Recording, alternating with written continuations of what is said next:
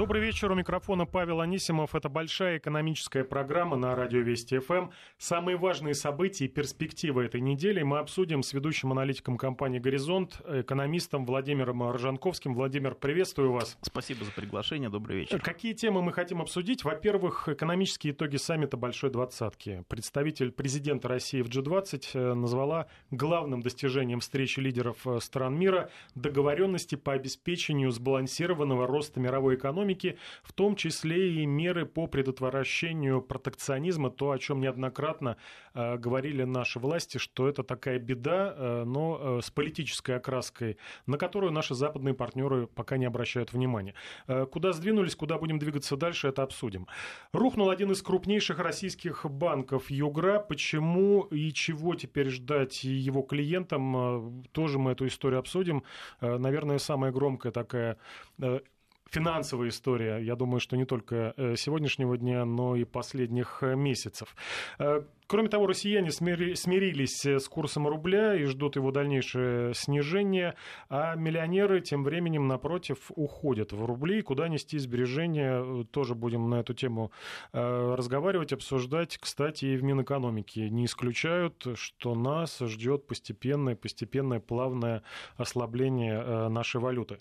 И Монголия разворачивает экономику в сторону России. Э, новый президент восточноазиатской страны сегодня вступил в должность должность, и по его, э, по крайней мере, первым словам можно сделать вывод, что он будет ограничивать экспансию Китая, а Россия, наоборот, может получить несколько дополнительных, как говорят эксперты, инвестиционных окон. Почему нам важен этот партнер, э, тоже будем разбираться. Э, такая вот у нас повестка на ближайший час. Начнем с главного события, которое произошло буквально несколько дней назад. Это встреча стран, встреча лидеров стран Большой Двадцатки. Э, и представитель президента России в группе 20 э, Светлана Лукаш заявила, что Россия довольна результатами саммита, который проходил в Гамбурге. Главным достижением она назвала договоренности по мерам в сфере обеспечения именно сбалансированного роста мировой экономики. Э, кроме того, вошло в итоговое коммюнике то, что G20 будет бороться с протекционизмом, хотя у меня есть вопрос в том числе и к вам. На словах, на бумаге э, западные страны говорят о том, что да, мы будем с этим бороться, тем более это противоречит принципам ВТО. На деле мы видим э, постоянные какие-то ограничения, в том числе экономического плана. А если они э, не могут действовать э, в рамках ВТО, что придумывают наши партнеры? Это всевозможные санкции и эмбарго, да. на которые Россия вынуждена да, ну, отвечать. Тут, конечно, уже сомнений нет в том, что санкции являются в большей мере инструментом экономического давления, нежели политического. Ну, то есть политическая подоплека насколько она является доминирующей, потому что нельзя сказать, что мы хотим а, конкурировать с вами нечестным образом, поэтому мы налагаем на вас санкции. Наверное, это было бы чересчур. Поэтому это первый момент. Второй момент, конечно, грустная история по поводу ВТО, Всемирной торговой организации. Мы действительно столько лет стремились вступить в эту организацию, и вступив в нее, а, ну, там, может быть, год или полтора мы всего наслаждались, ну, там, в кавычках условных, ее преимуществами, привилегиями, а за затем эта организация начала сам, самоисчерпываться э, ввиду именно торговых войн, которые э, выросли мне кажется, это мое мнение, по следам а, экономического кризиса 2008 года. Ну, фактически это стало одним из э, орудий для того, чтобы некоторые страны там могли э, за счет этого в том числе улучшать структуру своего бюджета. Некоторые страны это какие? Назовите имена. Наши партнеры. Ну, это американцы, Ну, Америка, да, но в основном те страны, которые обладают резервными валютами, потому что наиболее просто вводить санкции э, и доминировать э, тем странам, э, валюты которых являются основными для международных расчетов. Вот э, в чем на биржах или там в прайс-листах указаны цены ваших товаров, те, с тем странам и легче. Те, те валюты, которые не доминируют в международном товарообороте, тем, конечно, труднее, и они становятся, так скажем, в этой ситуации проигравшими. Ну и не только доллар, в общем-то, контракты в евро, например, а достаточно часто мы видим а, в своей практике ежедневной. Ну и, соответственно, вот этот момент, э, он э, весьма болезненный. Я так понимаю, в том числе, конечно, для Китая, потому что Трамп с порога объявил, что все договоренности между странами упраздняются, и что теперь отныне а, президент Соединенных Штатов будет ну, чуть ли не лично инспектировать каждый контракт и, соответственно, смотреть его экономическую целесообразность. Исходя только из этого, эти контракты будут либо одобряться, либо, соответственно, а, ну, отправляться в мусорное ведро. Ну, мы видели конкретный пример, когда одна из американских автомобильных компаний отказалась от планов по строительству своего завода в Мексике, Э, следуя указаниям, скажем так, господина Трампа, и сейчас вынуждена несколько сот миллионов откупных э, Мексики заплатить. А вот эта политика да, торгового протекционизма, в том числе американского, на нее, кстати, обратил внимание и э, на саммите наш министр финансов Антон Силанов. Он сказал, что это приведет к появлению новых пузырей, новых кризисных явлений в мировой экономике. Все же вот этот протекционизм, вот это увядание ВТО, это созидательное разрушение, когда на смену старому и жившему приходит что-то новое, либо это возврат э, там, на 20, на 30 лет назад, то есть мы возвращаемся туда, откуда пришли, будем заново выстраивать э, новые какие-то глобальные экономические связи. Ну, мне сложно комментировать сугубо экономические темы, но я могу сказать, что, будучи финансистом, мне, конечно, проще комментировать, э, например, валютные войны. И было уже, по-моему, три эпизода валютных войн с сентября 2008 года. И можно с уверенностью сказать, что ни в одном одном эпизоде ни одна страна не вышла победителем, потому что искусственная девальвация валюты э, чрезмерная, она одни проблемы решает, другие проблемы обостряет. И наоборот, э, то, что сейчас происходит, например, с долларом, это привело к э, большим, на мой взгляд, диспропорциям в американском бюджете. А, мы видим, что внешний торговый баланс, отрицательное сальдо увеличивается по мере укрепления доллара и прочие вещи. То есть э, то же самое, наверное, можно сказать и про торговлю.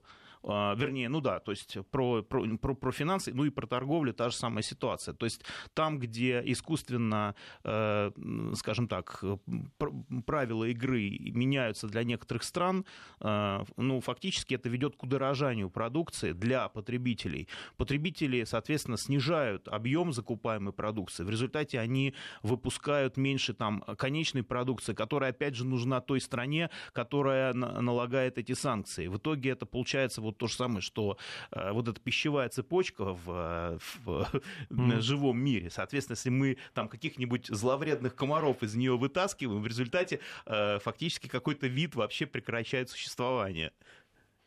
Ну, то есть то же самое может произойти и с какой-то вот э, глобальной цепочкой. Я считаю, да, что на самом деле вот э, все... Может быть, ВТО это была и искусственная организация, но она была призвана решать именно вот подобные попустительства, когда действительно какие-то страны пытаются, вот то, что называется по-английски beg thy neighbor, это когда один, э, значит, сосед пытается своего другого, другого соседа прижать, пользуясь своим экономическим могуществом. Может быть, это и было искусственно искусственное образование, но оно, по крайней мере, следило за такими эпизодами. А сейчас э, оно дезавуировано, оно э, фактически не востребовано в текущей ситуации, и страны пользуются этим, и э, лю, любое давление извне, любая э, искусственная формация, которая ограничивает товаропотоки, в итоге это получается грабли, которые черенком бьет по лбу. Ну, посмотрим, как будут э, сдерживать слово, вернее, даже подписанное на бумаге слово наши западные партнеры о том, что э, меньше будет ограничений, меньше будет э, протекционизма. Еще, кстати, одна из интересных тем, которая на форуме поднималась, это цифровая экономика, ее развитие. Заложили еще на форуме в Китае, в Гамбурге эту историю развили. Ну, возможно, вот именно цифровая технология станет тем мостом, такой, такой связкой, да, которая будет обходить все вот эти препоны, в том том числе и ВТОшные. Переходим к российским новостям. Новостям громким. Один из э, банков э, в топ-30, который входит, он может лопнуть. Мы говорим о банке Югра. Проблемы, э, напомню, начались еще в прошлом, году, в прошлом году, когда Центробанк запретил принимать вклады от населения. Это один из первых таких громких звонков был. И сегодня стало известно о трехмесячном моратории на требования кредиторов де-факто это означает, что банк находится в состоянии, ну, может быть, предбанкротном. Страховой случай, это один из крупнейших будет страховых случаев. Да. Граждане там хранили почти 180 миллиардов рублей. Выплаты тем, кто документально сможет подтвердить то, что там были его деньги, начнутся через две недели. Но вот Центробанк сегодня сообщил, зампред Центробанка господин Поздышев, что на 2 миллиарда, по крайней мере, э, люди не смогут рассчитывать. Банк, когда ему запретили принимать вклады, он эти э, вклады принимал под свои ценные бумаги, под, э, под акции. Под Я акции удивлен очень, на самом деле. Эта схема мне напоминает там начало 90-х, когда действительно банки стремились как можно быстрее акционироваться. Речь не шла о том, что они на биржу выходят. Просто получить статус акционерного общества с тем, чтобы продавать свои акции за деньги. Потому что на вклады было тогда весьма сложно деньги привлечь. Не было системы страхования вкладов, ну и прочих вещей, которые сейчас э, мы, в общем, не замечаем, но тем не менее это является неотъемлемой частью нашей системы. И вот тут такой действительно анахронизм, на мой взгляд. И я, и мне сложно это комментировать. Пусть следствие определяет, был ли этот факт или нет, но если он имел место в обход э, решению регулятора о том, что этот данный банк не может напрямую депозиты принимать от людей, э, соответственно, вот такая хитрая схема, она не то чтобы хитрая, потому что все новое, как известно, это хорошо забытое старое, но если эта схема появилась, то желательно, конечно, чтобы а, она не пустила корни. И этот отдельный эпизод, он был бы каким-то образом просто ликвидирован, и чтобы ни у кого не было таких э, поползновений в будущем. На секунду прервемся, мы продолжаем следить за новостями, которые поступают с пожара в торговом центре Рио на северо-востоке Москвы. Как передает наш корреспондент э, со ссылкой на осведомленные источники, число пострадавших увеличилось до 10 человек. Двое госпитализированных, 14 э, человек уже, да, вот поправляют, э, и среди них один ребенок. Более 2000 человек сейчас э, уже эвакуированы из горящего здания, но там еще могут находиться люди. Ранее сообщалось, что 6 человек заблокированы в кабине лифта, еще 10 не могут выбраться из кафе. Мы продолжаем следить за поступающей информацией. И площадь достаточно большая, 70 тысяч квадратных, квадратных метров. Номер сложности пожара повышен со второго до четвертого. Э, напомню, самый высший, по-моему, это пятый уровень сложности. Мы продолжаем следить и продолжают следить э, наши радиослушатели. На наш WhatsApp э, приходят фотографии, где достаточно задымленно действительно над этим торгово-развлекательным комплексом. Возвращаемся к, к экономике, к, к пожару на нашем финансовом... тема для да, меня, да. К пожару на финансовом рынке, на нашем про банк Югра. Откуда растут проблемы? Почему, во-первых, Центробанк не разглядел вовремя, что сотни миллиардов обороты да, у банка... Да и появились проблемы. Откуда растут эти проблемы и почему вовремя не разглядели, довели вот до такого состояния? Ну, во-первых, этот банк очень быстро рос. Мы знаем, что в 2012 году практически э, там было всего около 30 акционеров, и к 2016 году их число выросло до 100 и более. И я так понимаю, что в последние месяцы, вот когда начала практиковаться эта схема э, депозиты за акции, там уже число акционеров чуть ли не за э, несколько сотен перевалило. И вот этот момент, на мой взгляд, он произошел слишком быстро для того, чтобы аудиторы могли эту ситуацию отследить. То есть банк развивался быстро, стремительно. Э, ну, наверное, ничего плохого нет в том, что какая-то компания или банк э, так стремительно развиваются. Но вот, мне кажется, есть э, в Штатах, например, такой момент, как whistleblower, то есть упредительные механизмы, которые заставляют регулятора на подозрительную какую-то активность обращать внимание. Благодаря этому, может быть, часть все-таки банков удалось спасти американцам после э, вот этого кризиса э, э, сентября 2008 года. Но ведь эксперты называют уже определенные и выученные признаки, по крайней мере, на нашей банковской системе обкатанные, когда банк, что называется, начинает пылесосить рынок, это жаргон банкиров, да, когда да. под э, слишком завышенные, очевидно завышенные ставки привлекает деньги населения. Э, приводились цифры Югра э, совсем недавно под 11% годовых привлекал, при том, что средняя ставка По нормально адекватная была 8-9%. Да. Неужели тогда не было сигнала, что не все в порядке с той же ликвидацией ликвидностью и с активами у Югры.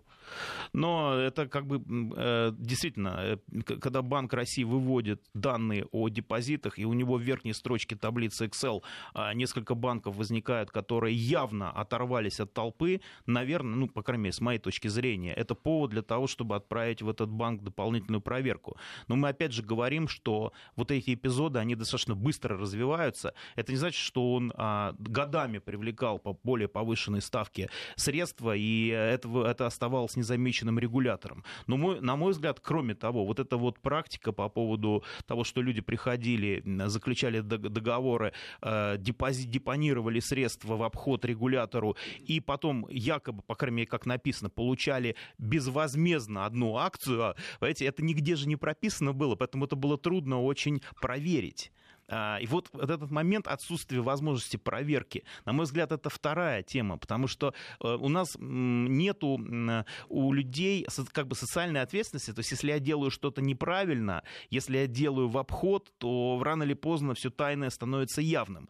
Вот мне кажется, здесь невозможно все проконтролировать. Здесь должна быть внутренняя дисциплина у людей, которые понимают, что если э, подозрительная активность какая-то происходит, ведь, наверное, все люди понимали, что э, депозит в в обмен на акцию, это что-то не очень привычное для нас. Вот представьте, мы приходим в Сбербанк, и он говорит, ну, если вы э, внесете, например, не 100 тысяч рублей, а 200 тысяч, мы вам дадим, там, например, одну акцию Сбербанка. Ну, предположим. Но это... Э, у, у меня лично... была другая, да, просто вложить деньги, получить потом доход. Ну, то есть какая-то, какая-то, да, активность подозрительная. Не, не обязательно, что это люди должны там сразу бить в колокола. Возможно, там ничего такого э, противоправного нету, но сама по себе э, подозрительная активность, она должна вызывать у людей настороженность, как как минимум. А этой настороженности, я так понимаю, и в помине не было. Вот это меня очень сильно э, разочаровывает и смущает, потому что это не первый случай такой, когда люди идут на какие-то такие вот явно странные схемы, и, не то, что они даже не сообщают регулятору, а самих этих людей такие схемы никоим образом не удивляют.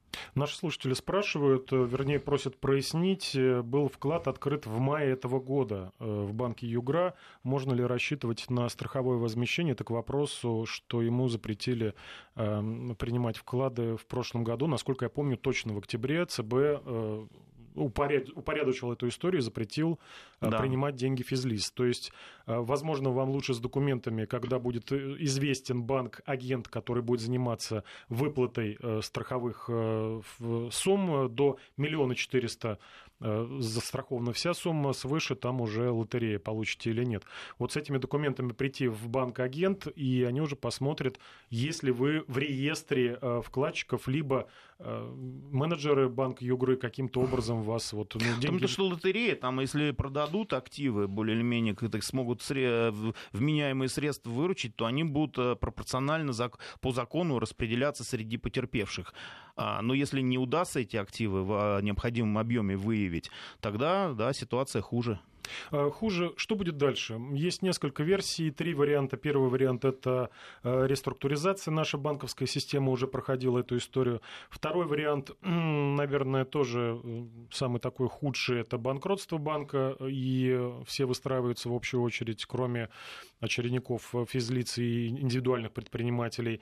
И третий вариант – это bail-in, так называемый, да. да, то есть акционеры сами участвуют в управлении банком. В, не в управлении, в управлении сейчас АСВ в докапитализации. Ну да. Плюс ну, на фактически. остальные э, долги, да, выпускаются какие-то бумаги, бумаги либо, да. либо активы там на 10, на 20 лет, на которые, возможно, когда банк встанет на ноги, э, по ним что-то заплатит. На ну, ваш знаете, вариант, какой вариант более... Да, давно оппонировал, да, в том числе вот АСВ, уважаемому и, так сказать, уважаемому мною э, Горигену Тусуняну, э, о том, что все-таки, может быть, есть смысл не так уж сильно банкротить банки, поскольку это вызывает негативные реакции на рынке. И, в частности, между прочим, на рынке труда финансовых специалистов.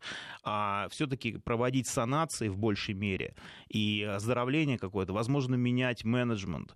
Но недавно я увидел мнение официальное об этом со стороны Банка России, которое выражалось в том, что а, внешнее управление достаточно дорогостоящая процедура, и э, в условиях дефицита денежных ресурсов на дополнительные мероприятия. Большинство банков, которые, по крайней мере, увлечены в неких схемах, есть там банки, которых просто, например, ликвидность пропала по каким-то причинам. Ну, не доверяют люди там вдруг банку. Э, это, наверное, один случай. И в таком случае, наверное, все-таки я буду настаивать на том, что э, необходимо санацию такого банка проводить.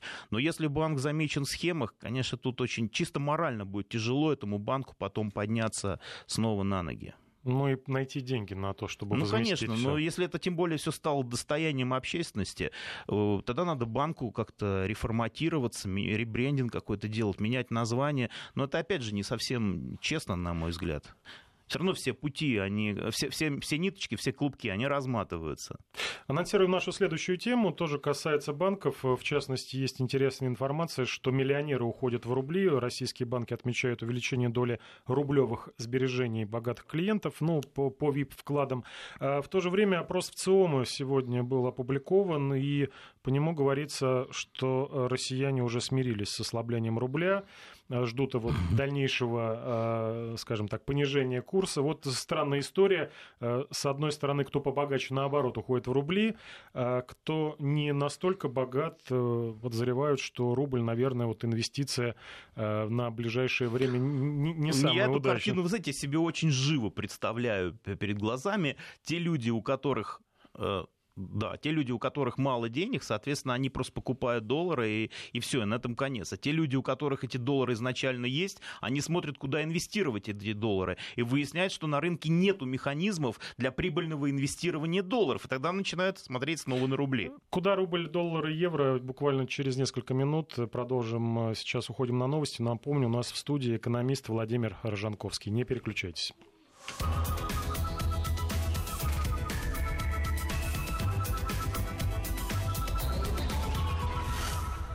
19.34 в Москве. В студии Павел Анисимов и экономист Владимир Рожанковский. Мы в прошлой получасовке начали, анонсировали тему, что у нас с рублем.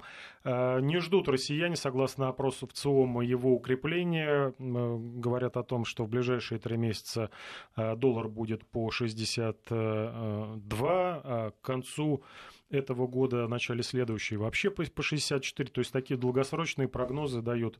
Опрашивали простых э, россиян, и э, два интересных момента. Во-первых, для себя, по крайней мере, отметил, э, вот по, судя по этому опросу. Первое, что стало гораздо больше наших соотечественников следить за ситуацией на валютном рынке, хотя до этого нас все уверяли, что ну, не интересен доллар, евро, мы живем в рублевой зоне, тратим в рублях. В то же время интерес этот растет. С чем он связан? Почему стали, э, во-первых, больше следить и, может быть, на основании этого делать такие долгосрочные прогнозы граждане? Ну, конечно, полностью от э, валютных расходов косвенных э, нам не избавиться. Все равно, по крайней мере, там часть людей пытается ездить куда-то там за рубеж. А, летние отпуска, вот у нас сейчас сезон, опять же. Это сезонный момент. На самом деле, действительно, я заметил, не первый год в преддверии летних отпусков э, россияне больше интересуются курсами рубля, курсами доллара, курсами евро. Это связано с тем, что они пытаются по более выгодному курсу обменять валюту, купить путевки, понимая, что э, большинство из этих расходов, они все-таки номинированы в валюте. А вот уже в осенние месяцы они, наоборот, больше интересуются ну, инфляцией, потому что на самом деле э, второй такой негативный момент от изменения курса рубля к доллару и к евро, это вот инфляционные так называемые ожидания. В связи с тем, что у нас инфляция, к сожалению, пока нельзя сказать, что она под контролем, люди пытаются глядя на курс рубля к доллару и рубля к евро, смоделировать свои ожидания в отношении того, что будет с ценами, как минимум на потребительские товары через там, 3-4 месяца. Я думаю, что вот первый момент – это сезонность, это летние а, месяцы, когда люди ищут возможности выгодно приобрести валюту. И второй момент – это их собственный прогноз по инфляции, исходя из курса рубля. Э, прогноз по курсу рубля э, дал сегодня Максим Орешкин, напомню, это глава Минэкономразвития. Он предсказывает, что рубль будет слабеть, однако не стоит резких колебаний курса там, э, до 80 рублей и далее, то есть скачков не будет. Но еще раз подтвердил глава, глава Минэкономики, что по прогнозам ведомства и по его, естественно, личным прогнозам, все-таки нас ждет такое плавное, плавное, плавное снижение курса рубля. То есть его ожидания, вернее, ожидания россиян не расходятся с ожиданиями. Ну да, на ваш взгляд, наверное. До, до каких величин, да? Господин Орешкин говорит, что не будет резких скачков. Меньше, чем было. Первый год, 14 мы помним, в декабре там до 80 он скакнул, там а, начали скупать телевизоры по три штуки на руки. А, вот в прошлом году он там ушел до 74, по-моему, 20, дальше не пошел, следуя вот этой вот э, глупой математической формуле. В этом году он должен куда-то уйти на уровень 68 максимум. Ну, это прогноз Минэка 67-50. Да-да-да. Я думаю, что они тоже пользуются вот такими волновыми, с позволения сказать, инструментами. Ну, а если серьезно говорить, то на самом деле больших действительно опасений нету э, по поводу сильной девальвации рубля, на мой взгляд, э, по той причине, что рубль был искусственно завышен, э, и это произрастало из завышенных ожиданий от изменения политики США в отношении к России.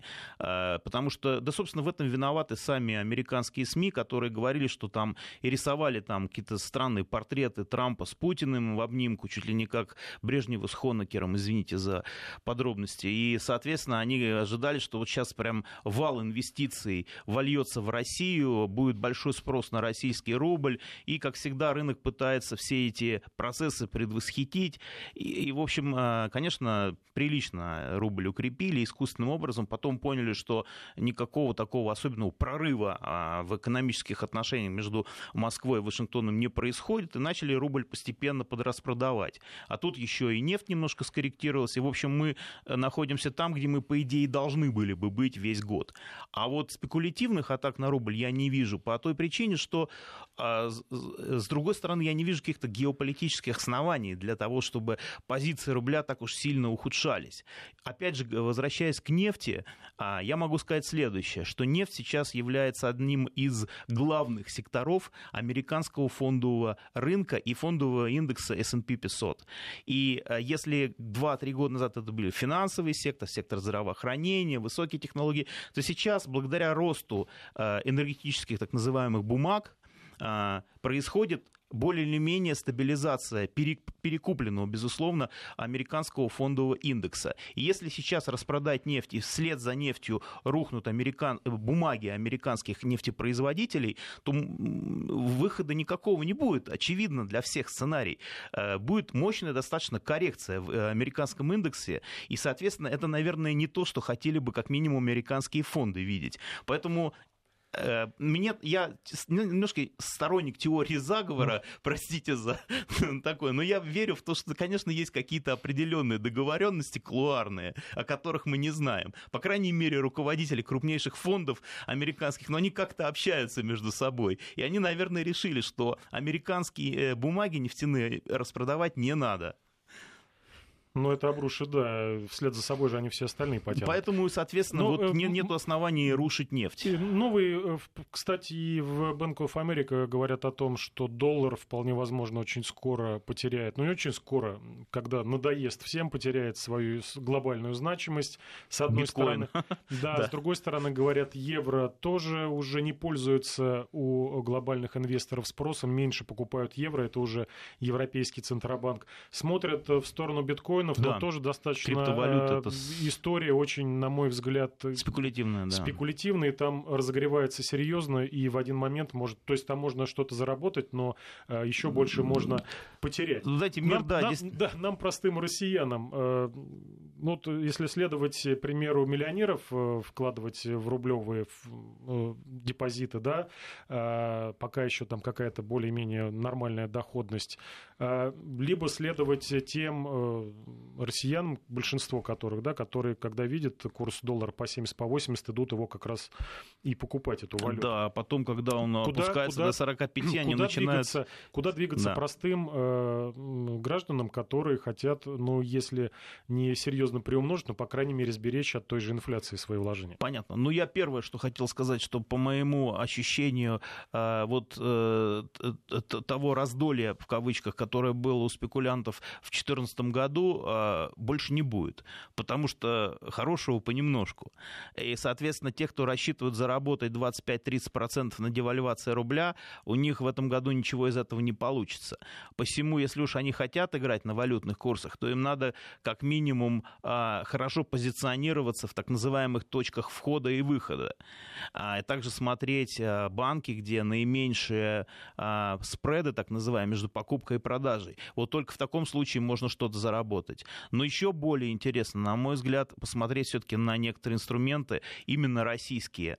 А, и в первую очередь это облигации. Облигации сейчас дают доходность более высокую, нежели доходность по депозитам. И есть облигационные фонды, есть у нас новый инструмент, индивидуальные инвестиционные счета.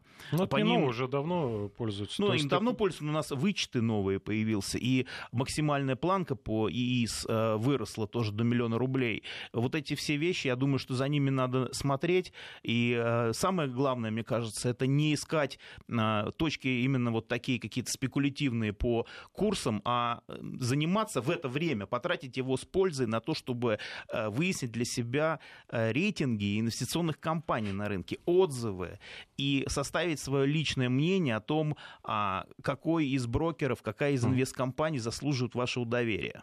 А, Минфин не исключал, что может быть второе размещение в этом году народных облигаций, напомню, да. больше 8%. На ваш взгляд, ну, может быть, да, скорее всего, будет э, доходность по ним ниже, но получил интерес со стороны, в том числе да. и богатых э, россиян, много покупали народных облигаций. А, снова в эту историю входить э, безопасно, это 100% отвечает за по своим обязательствам государства. Насколько это будет выгодно вот в такие народные облигации? Ну, по ФЗ доходность, скажем, не самая оптимальная, в том плане, что управление, э, активное управление облигационным фондом может вам дать до 14-15% в год, а доходность по госбумагам, ну, там 8-8,5%. С другой стороны, облигационный фонд – это постоянный контакт с менеджером, с управляющим, э, необходимость э, отслеживать его рейтинги, а покупка этих облигаций, ну, это, в общем, некое такое, такое действие, которое впоследствии может быть передано вашим родственникам, вашим детям. А, ну, ну, за этими деньгами, вложениями проще следить. Ты... Э, да, если вы не хотите быть все время в, в рынке, если э, вы просто хотите что-то купить и забыть, то, наверное, этот вариант неплохой. Мы уходим сейчас на новости. Напомню, у нас в гостях экономист Владимир Рожанковский. Продолжим через несколько минут. Не переключайтесь.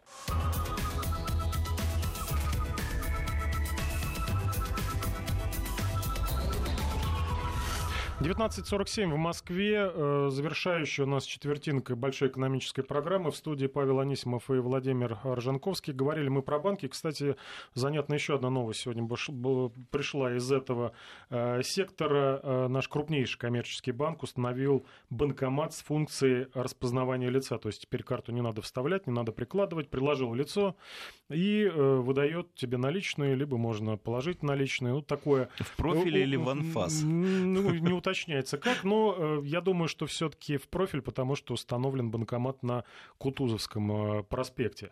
Э, на ваш взгляд, вот эти нововведения, вот эти смартфон приложил, а, Apple расплатился, Pay, да, да. лицо приложил, деньги снял. Да.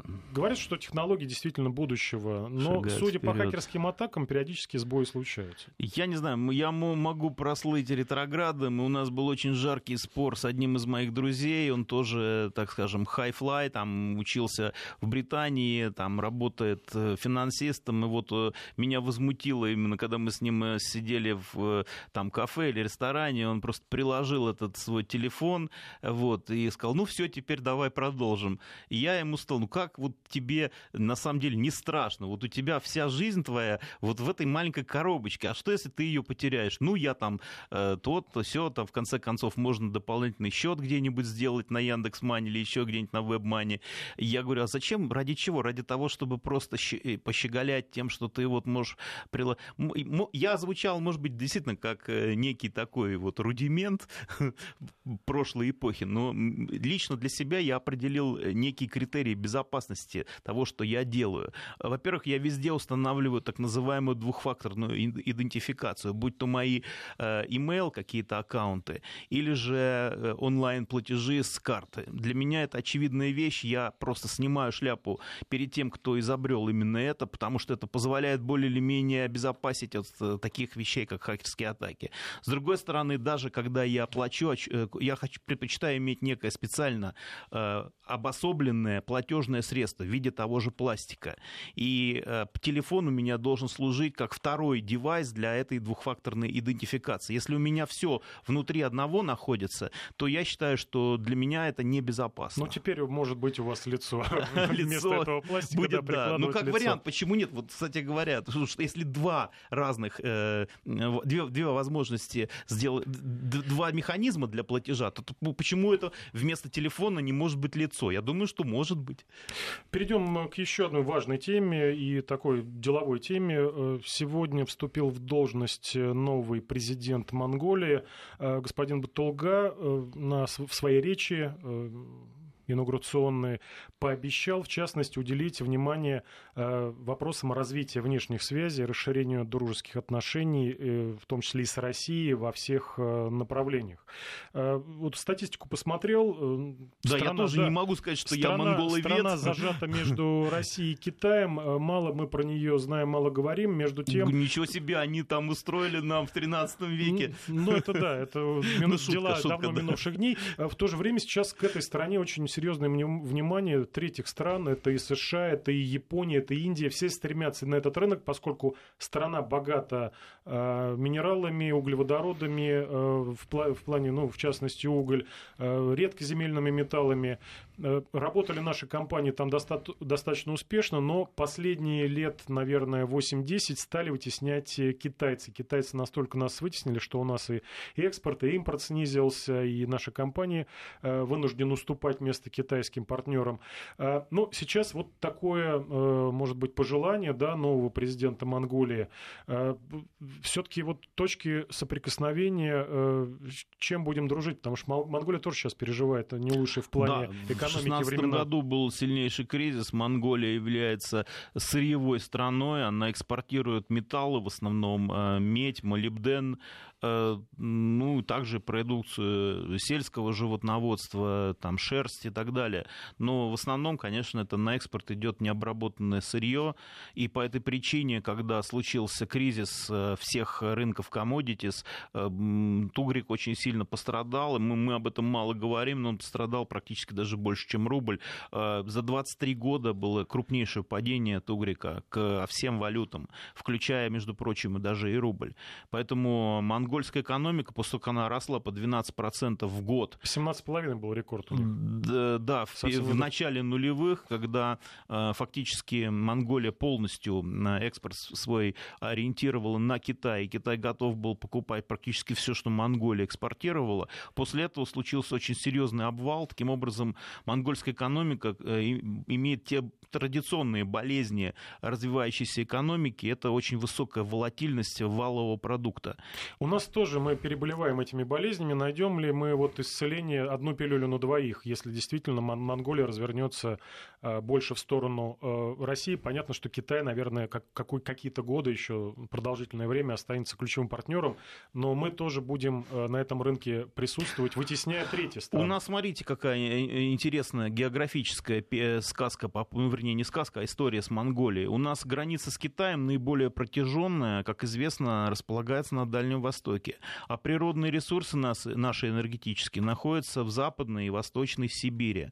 Там, где как раз э, ближе к нам граница с Монголией. Монголия степная страна, и по этой причине, э, скажем, те, тот же трубопровод э, проводить дополнительный, там, не говорю, что сейчас, но в перспективе, по территории Монголии на самом деле более рационально, чем по Тиньшаню где-нибудь или по Дальнему Востоку. Поэтому теоретически Монголия может стать тем транзитным государством, которые, функции которую до недавнего времени там, э, выполняла, предположим, Украина. Но мы же хотели строить и железную дорогу через Монголию. Она Были есть там железная дорога. Но до конца не реализован проект. Я По думаю, что ж... да, тоже эта часть будет шелкового пути. На, на самом деле РЖД, на мой взгляд, после вот того, как мы пережили этот сильный кризис, надо снова возвращаться и э, участвовать в разработке инфраструктуры Монголии, в первую очередь железнодорожной. Это будет всем на пользу. Я думаю, что Монголия, конечно, в текущей ситуации, когда у нас падает сырье и падает уже который год, в первую очередь представляет интерес как транзитное государство в перспективе часть шелкового пути китайского. И вот пока у нас не восстановится сырье, пока не будет восстановления, в первую очередь, металлов, я пока, к сожалению, не вижу признаков этого, ну, в Монголии будут трудные времена. Ну, будем надеяться, что все образумится, и мы вместе, э, скажем так, будем шагать и помогать друг другу. Э, кстати, помогать друг другу, когда пришла вот эта новость о развороте Монголии на, э, в сторону России, вспомнил историю, что монголы, кстати, это Монголия одна из немногих стран была, которая бесплатно нам поставляла помощь во время Великой Отечественной войны, в частности, вот Я этого не знал. белые вот эти вот полушубки знаменитые, а, да, в которых да, шли сибиряки в бой, да. А, вот, э, шкуры эти поставлялись э, с, с пастбищ Монголии, и они за это ни, ни копейки не просили, в отличие от Интересно. западных партнеров. Там да, там очень интересные люди, на самом деле, да, они как бы немножко вне современной находятся парадигмы. Это очень интересная страна. Ну и к другим интересным странам, в частности к Индии и Великобритании. В Индии проблема, там э, может серьезно подорожать э, чай сорта э, Дарджилинг. Это один из самых дорогих да. сортов. Пьют его не за завтраком, а после обеда, чтобы оценить вкус. Килограмм, насколько я знаю, стоит около 2000 долларов. Но ну, вот там сейчас беспорядки на севере Индии пострадает урожай, гурманы, видимо, придется им э, платить на 20% больше, поскольку э, ну, такие прогнозы дают эксперты. И по поводу английских завтраков тоже была заметка сегодня, на мой взгляд, любопытная, что жесткий Брекзит может поднять стоимость традиционного британского завтрака. В том числе. На, да, в том числе на целых 3 фунта. Будут э, теперь семья платить из четырех человек, позавтракать сможет лишь на 35 долларов, это ну, 26,5 фунтов. Почему такое внимание к английскому завтраку? Ну, на самом деле, вот я, как человек, который э, получал образование в Англии, собственно говоря, э, помню хорошо, что два типа завтрака нам предлагалось. Э, это в Кентербуре, где я учился. Это континентальный и это доместик, британский. Вот британский завтрак это вот то, что мы называем овсянка, сэр, там, ну и так далее. А вот континентальный это всякие круассаны французские, там сыры и прочее. И вот как раз-таки вот эти вот изделия, их э, предпочитают оригинальные, именно там, где они э, изобретены. Привозные. привозные, да. И вот эти привозные круассаны, если введут действительно таможенные какие-то барьеры, может, не сразу, а постепенно, ну, они, конечно, по логике вещей должны подорожать. А британцы, кстати, их любят не меньше, чем французы и мы. Поэтому, наверное, с этим как-то связано. Еще одна интересная новость, совсем чуть-чуть времени остается, но мимо нее не мог пройти. Э, правительство Норвегии пошло на эксперимент, там предложили гражданам добровольно платить больше налогов, если они считают, что мало платят, и, соответственно, если считают, что много платят, э, не доплачивать. Так вот, за месяц, э, как э, показали цифры, дополнительно собрано меньше полутора тысяч долларов. То есть даже сознательные норвежцы не Хорошо хотят мы темы меняем. Но, да, это интересно. Спасибо, Владимир. Напомню, у нас в студии был экономист Владимир Рожанковский. Я Павел Анисимов. Прощаемся спасибо. с вами. До свидания.